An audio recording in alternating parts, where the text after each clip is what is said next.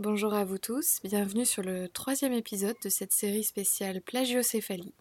Aujourd'hui, nous allons parler de facteurs de risque, qu'est-ce qui cause une plagiocéphalie, de prévention, comment on évite l'installation ou l'aggravation d'une plagiocéphalie? Et surtout comment répondre au double impératif de prévention entre la plagiocéphalie mais également la mort inattendue du nourrisson?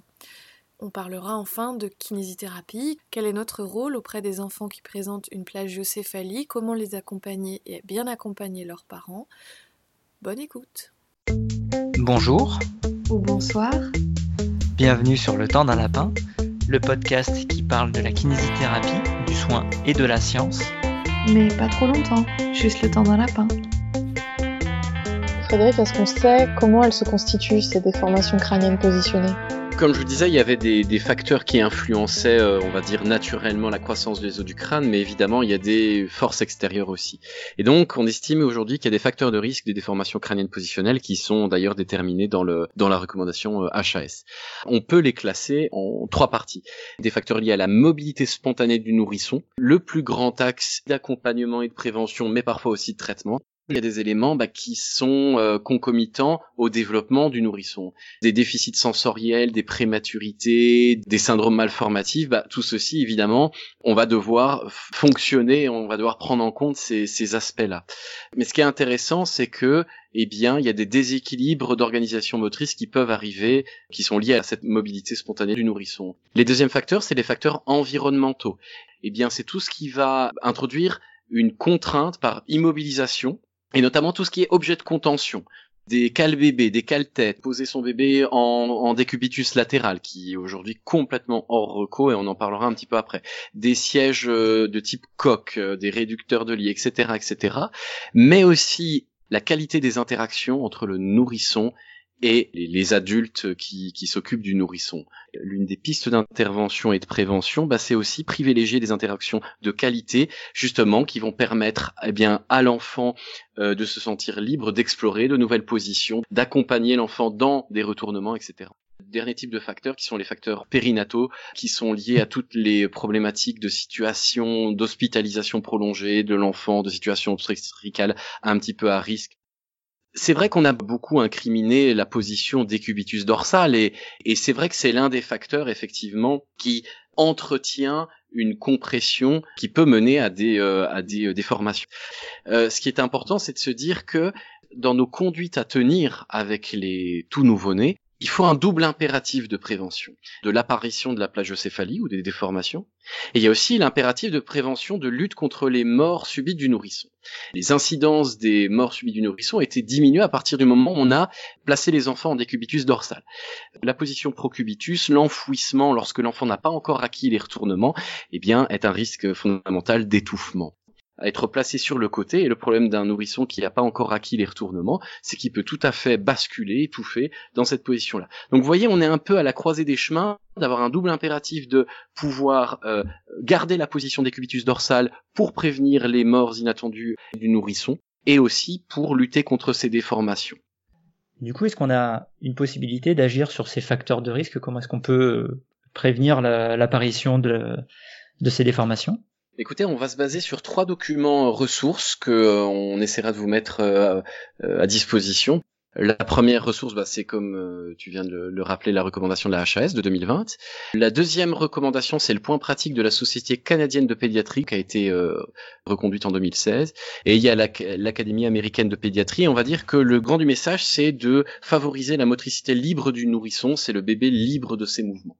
En anténatal, eh bien, les recommandations proposent aux professionnels, notamment dans les cadres de préparation à la naissance, d'expliquer eh ben, toutes ces problématiques de position, de couchage sur le dos, cette motricité spontanée des nourrissons, etc. Et puis ensuite, euh, si je dois schématiser, il y a les moments où l'enfant est endormi ou pas très éveillé et il y a le moment où le nourrisson est éveillé. Quand le nourrisson dort, bah, il faut coucher le nourrisson sur le dos dans un lit adapté, c'est-à-dire qu'on enlève tout ce qui va être cale bébé, cale tête, cousin de positionnement, etc.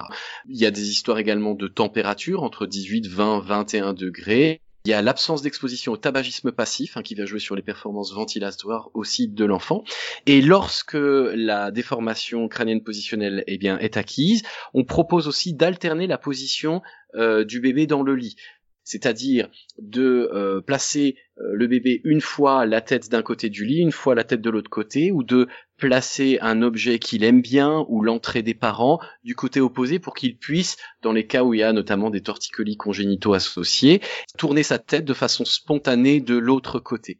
Le kinésithérapeute peut tout à fait expliquer ça euh, également. Quand le nourrisson est, éveillé, les recommandations favorisaient l'encouragement de la motricité libre euh, de bébé, et notamment par euh, l'augmentation des temps d'interaction de qualité entre les adultes et le nourrisson. Il y a un élément qui est intéressant, c'est de changer les positions lors du portage, c'est d'essayer de limiter le plus possible la position sur le dos, c'est-à-dire que on va accepter de placer le nourrisson en couché sur le ventre, mais avec une surveillance. C'est quelque chose qui est tout à fait euh, contre-indiqué quand le nourrisson dort. Vous verrez, hein, pour ceux qui ont un bébé ou qui vont avoir un bébé, la position sur le ventre, eh bien, euh, les bouts de chou, dans un premier temps, vont pas être tout à fait d'accord avec ça. Vous imaginez bien le taux tonus postural est pas encore acquis, on a des réflexes, on a un développement musculaire qui est pas encore là, la tête en plus c'est lourd, donc c'est vraiment un élément qui est difficile à porter. Donc on propose aux parents eh bien de commencer par des expositions très graduelles, très progressives. On le tient un petit peu sur soi en portage sur le ventre, ça commence par 30 secondes, une minute, et puis quand il euh, grandit un petit peu, qu'il a quelques semaines, quelques mois, on le fait jouer un petit peu en ventral, et on respecte les rythmes de l'enfant, c'est-à-dire quand il est fatigué, il va pleurer un petit peu, on le remet sur le dos, etc. Il y a tout un, un acheminement de temps d'interaction lié avec bah, ces petits retournements qu'on va euh, accompagner avec euh, beaucoup d'humilité, avec beaucoup de bienveillance, avec beaucoup d'amour, en se rappelant toujours bah, que bah, ça n'est pas un petit adulte et que voilà, il faut être patient. Euh, ça n'est pas facile pour l'enfant non plus, mais il va voir dans vos yeux les progrès qu'il va faire. L'accompagnement des parents est, est fondamental ici. Il y a un truc qui me fait toujours euh, réagir dans, dans ce type de recommandations. On, on parle d'éviter le tabagisme passif, on parle de qualité des interactions avec l'enfant. On est vraiment sur un facteur qui est presque social de ce type de pathologie. Ce, ce genre de, de, problématique va se retrouver dans des catégories euh, socioculturelles plutôt défavorisées contrairement à ce qu'on pense, la qualité des interactions de merde, c'est vraiment pas l'apanage des milieux euh, défavorisés. Alors ce qu'on voit très clairement, c'est que bien sûr dans les milieux défavorisés, il y a plus de risques, ça c'est clair qu'il y ait des, des violences, des abus, mais qu'en fait ça touche toutes les catégories de population et toutes les catégories socio-économiques, avec comme tu l'as dit, bah, un risque plus important là-dedans. On est de toute façon le, le produit de notre histoire aussi. Et, et c'est sûr qu'il y a beaucoup de choses qui se déterminent euh, durant l'enfance, on va en parler après, et puis il va falloir beaucoup de beaucoup d'abnégation. Du coup, est-ce que tu as autre chose à dire sur le rôle du kinésithérapeute?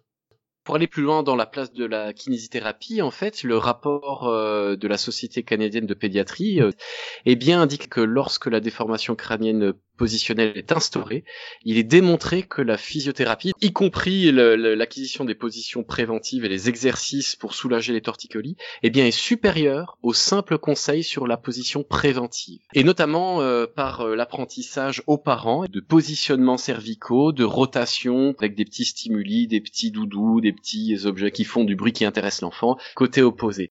Ce sont les données euh, probantes actuelles. Et donc, euh, bah, la, la, la, place du kiné, c'est déjà d'une part d'accompagner le torticolis congénital, il y a des tests très simples hein, qui sont faciles à faire où le, le kinésithérapeute est, est, assis sur un petit tabouret euh, qui tourne, les parents sont en face, le kiné tient un bout de chou sur ses euh, sur ses genoux. Et le kiné tourne comme ceci sur son tabouret pour voir si l'enfant eh bien capte toujours le ses parents qui lui qui lui montrent son doudou, qui lui tendent un petit un petit jouet, quelque chose d'intéressant d'un point de vue du stimulus pour évaluer la, la, la, la, rotation de la tête, ce qui est vraiment plus intéressant fonctionnellement que de prendre la tête euh, du bout de chou et de travailler vraiment en passif comme ceci. De toute façon, l'une des règles importantes, c'est que passivement, c'est intéressant pour euh, la possibilité de, de, de, faire nos bilans et de voir si effectivement il y a des limitations euh, passives importantes, mais la, rééducation est, est, est fonctionnelle et, active, y compris chez ces nouveaux-nés-là. Hein. Ensuite, c'est la thérapie par repositionnement, c'est-à-dire bah, accompagner les repositionnements, la position dans le lit, l'explication. Dans cette reco des, des Canadiens, on parle aussi de la thérapie par port du casque, la thérapie par moulage. Il y a beaucoup beaucoup de choses euh, qui s'opposent dans la littérature, mais cette thérapie par orthèse est coûteuse, peu pratique, hein, il faut l'utiliser pendant plus de 20 heures, et elle peut être associée à des complications cutanées.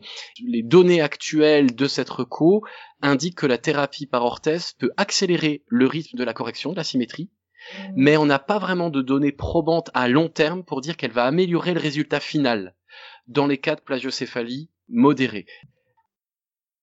Je trouve que tu as un discours qui est quand même très rassurant et qui s'appuie sur des, données euh, qui sont quand même assez solides.